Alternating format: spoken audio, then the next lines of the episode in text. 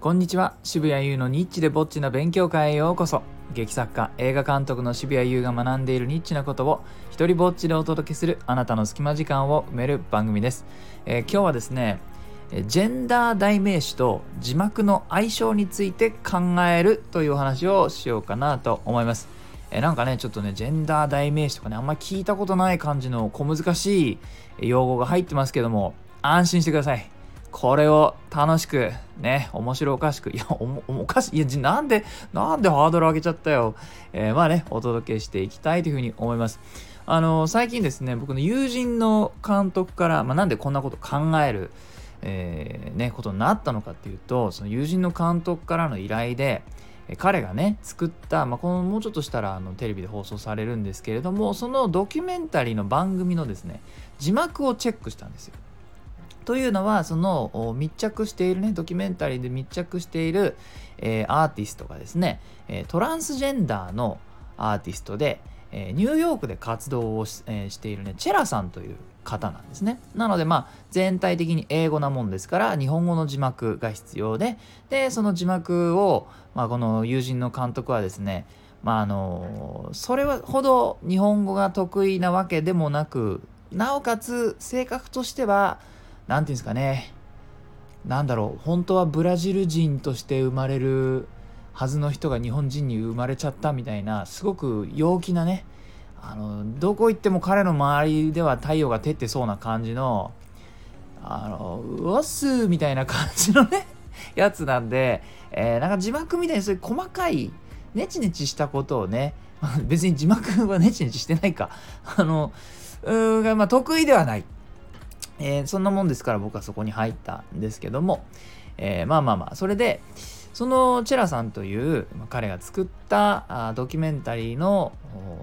取材対象ですね。チェラさんは女性として生まれてで、えーところがですねかなり小さい頃から男の子の格好をするのが好きだったと。男の子の格好してる時にすごく自分らしさものを、えー感じたらしいんですね。で、えーそれすごい悩んだ結果10代後半結構若い頃からあの男性ホルモンを打ち始めるんです。で、えーまあ、その様子とかですねどうやって自分が変化していったかとかを、まあ、YouTube にアップしてたりする、え人なんですけどもで現在はですねもうこの女性だったとはちょっと思えないくらいムキムキで、えー趣味でボクシングかなんかやってるらしいんですがまあ、えーそのチェラさんなわけです、えーさてねここで皆さんあのちょっと、え質問があるんですけどもねこの今日の題名にもなっているタイトルにもなっているこのジェンダー代名詞ってまずそれ何ですかっていう話ですけどもご存知ですか？あのジェンダー代名詞っていうのはもう、最近なのかな？去年ぐらい僕が聞いたもうちょっと前からあったのかもしれないんですけれども、えー主にアメリカなのかな、まあ、英語圏ですね。で、えー自分の性自認自分の性別ではなくあの認識する性別ですね。なので男性の体とで生まれたけれども自分は女性だと。そういうふうに自認している、人とかも世の中にいるわけでそういう方たちがですね自分のあのどういうふうに呼ばれたいかどんな性別として扱われるか扱われたいかをつかあの伝えるための代名詞だそうです。これをジェンダー代名詞というわけですね。なので、性自認が女性だったならば、私は she とか her とかで呼んでくださいと。で、性自認が男性ならば、えー he とか him で呼んでください。で、こんな風な感じなわけですね。で、えーその性自認がですね、どっちでもないっていうのもですね、男でも女でもない、それ以外ね、それ以外ならば、あの、they とか them ですね、あの、複数形ですね。これを使って呼んでくれっていう、この、まあ、主に3種類を使って、えーそれをまあ、なんていうんですかね、自己紹介の時とかに使うらしいんですね。これをジェンダー代名詞って言うんですね。えーで、あの話を戻すと、このチェラーさん、まあ、だあの現在体は男性です。えーなので認識も自分はそういうふうにこうヒーとして呼ばれたいので、えージェンダー代名詞は男性なんですね。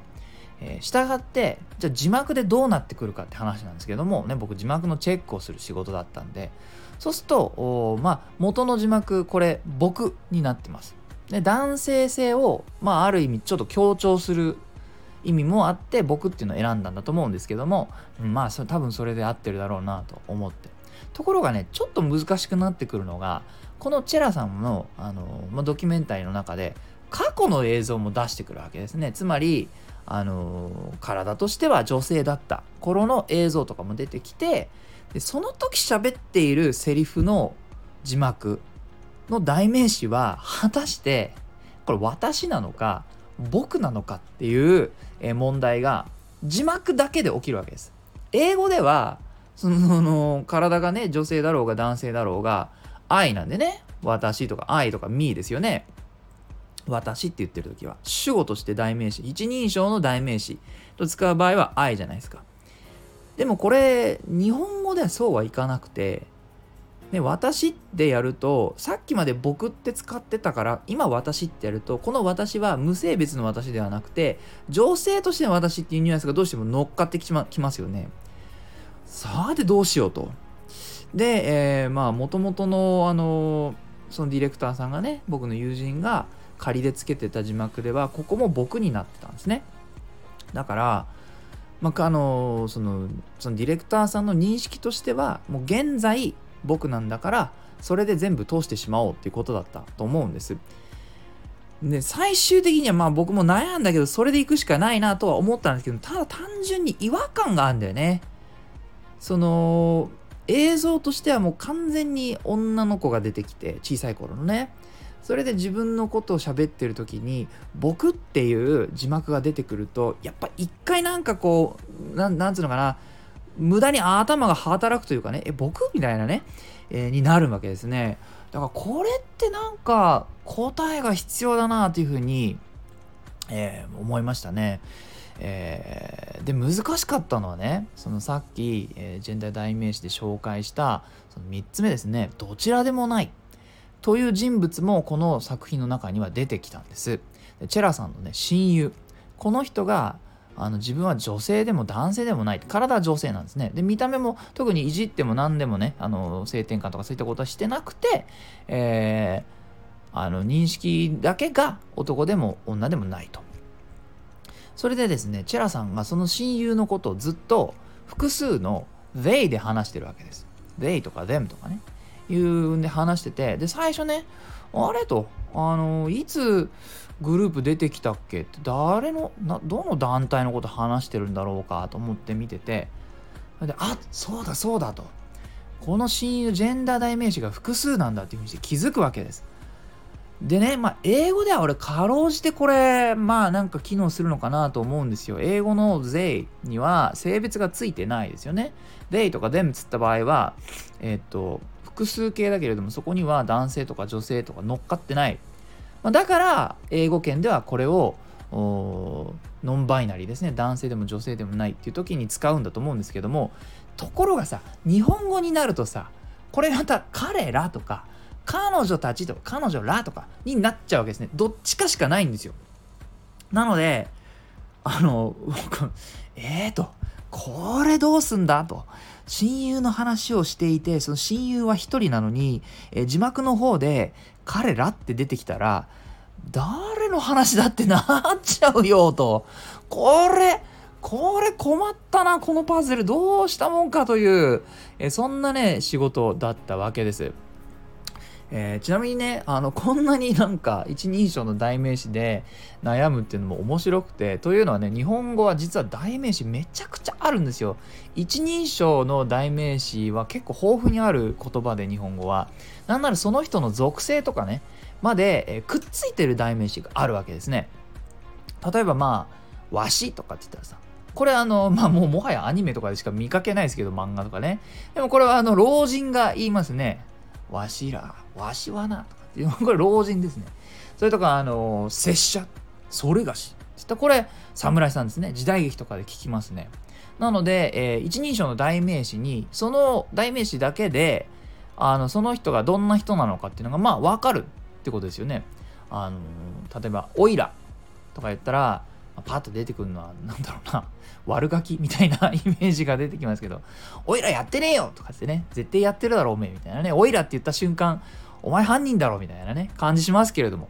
えー、それとかさ最近の若い世代もう僕が言う若い世代ってもうそんな若くないかもしれない。30代とかね、えー、20代後半彼らはね自分たちのことうちって言うんでね。うちとかうちらとか言いますよね。聞いたことあるでしょ？これもあの代名詞ですね。一人称。あとあの面白いなと昔からなんとなく好きで使うチャンス全然ないのがあのあちきとかわっち。ねこれあの知ってます？これあの、えー、遊郭ですね。遊女が使う、あの自分のことをね言う場合あちきとかこれあのちなみになんでこうなったかっていうとあの当時遊女っていうのは日本のね田舎とかいろんなとこからあの一箇所に集められていてみんなそれぞれ方言がすごかったんですよね。えー、なので遊郭の中でだけ統一する、あのー、言葉を作ってそれで「あちき」っていうふうにね、まあ、むしろあの無理やり教えられた言葉なんですけどね、まあ、そんなとこから来てるんですよ。それとかね「あたくし」とか言えばねこれ黒柳徹子さんですよね。みたいにね そのこう紐づいてんでイメージが。こんなこと考えてるうちにさそういえば妻のことを思い出して妻ねあのねたまにね話が乗ってくるとね、あーしって言うんだよね。私のことあーしって言うんですよね。そういえば、妻あーしって言うなと思って、このの放送をやる前に調べてみたら、えー、こんなことが書かれてました。えー、私のさらに砕けた表現で、ギャル語的性質を含むだそうです。いやー、以前からね、少しちょっと妻にはギャル入ってる疑惑があったんですけどね、いよいよ可能性が高まってきましたね。なんて放送したら、これちょっとね、後で妻に怒られちゃうやつかもしれないけれども、はい。まあ、こんなに、こんなにですね、一人称の代名詞があるのに、まあ、男性でも女性でもないを意味する代名詞は、私がね、こう調べた限りは、まあ、ないんですよね。そうなってくると、はい、思い出してください。困るのが字幕ですよ。えー、親友としてねチェラさんが紹介している子はどう見たって、えー、か格好もスカートとかねあのドレスとか着てるわけですよ。インタビューのためにさ。かっこいい女性なのにその人を指す言葉として、えー、字幕で彼らを使えます？え絵がさ 絵がそのその人出てんのに彼らは僕に優しくてあの僕の最も近い理解者は彼らなんだっていう字幕出てたとしたらこれもうえ？ー、ってな何？誰？とかってなっちゃうじゃないですかだ男性でもなければ複数でもないわけですよね。で彼女らにしたって結局分かりにくいもう一人女性どっかに出てたっけ？っていう疑問が出てきちゃう。なので、ね、あの字と自分が見ている映像とで複数形を成立させるために頭が働いてしまうわけですね。まあ、しょうがないからその苦肉の策としてこの字幕のね対処としてはその親友の名前を、えー、使いました。ビニーさんっつったかな？それなんでもうやたらもうそのインタビューではその代名詞とかね使ってるのにあのねえー、なのでビニーがこうしてくれた。ビニーがこう言った。ビニーがこんなことをこんなものをプレゼントしてくれた。ビニーと別れた時はやたら？やたら字幕の中にビニービニービニーって出てきてこうこれもギリギリだなっていう感じになっちゃったんですけどもまあ今回はねこの作戦で逃げ切りましたけど、まあ、字幕の世界でも分かりやすい適切なねえーと、男性でも女性でもないという人が自分を指す時に使える代名詞が必要なのかもしれない。そういう時代がえ来ているのかもしれないというお話でした、えー、いいなと思ったらハートマークをタップしたりフォローしてください、えー、よかったらあなたの番組や Twitter でこの放送を紹介してください。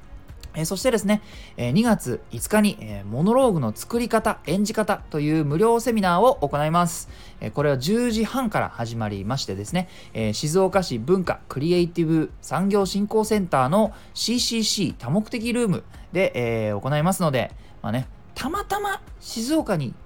2月5日行くよという方、あるいはえ住んでる方がね、この放送を聞くチャンスがあって、おなんかこの渋谷さん話面白そうだなって。いう方がいたらね、ご参加費無料ですので、よかったら来てみてください。え詳細はですね、えそれから申し込みのフォームは概要欄に貼っておきます。えまた、僕が主催する劇団牧羊犬第5回本公演、狼少年立花の舞台映像がですね、え2月25日まで配信中でございます。劇場の臨場感をスマホや PC から体験できますっていうね、好評すごくいただいておりますので、よかったらチェックしてみてください。では、渋谷優でした。